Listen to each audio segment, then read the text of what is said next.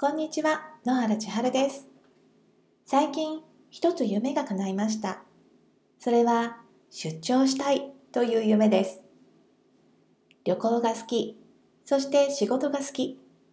だから、仕事で旅行ができたら最高じゃんという短絡的な発想からなんですけど、これまで出張に行くお友達に憧れの気持ちを持っていた私にとって、今回の大阪セミナーは、やったー夢が叶ったというとても嬉しい出来事なのでした。なんだか大人になった感じがします。これを機に努力するほどではないけど、いいなと思っていたもの、そういう自分の中のちょっとした夢について改めて考えてみようと思います。だって忘れていただけで今なら叶えてあげられるものもたくさんあると思うから。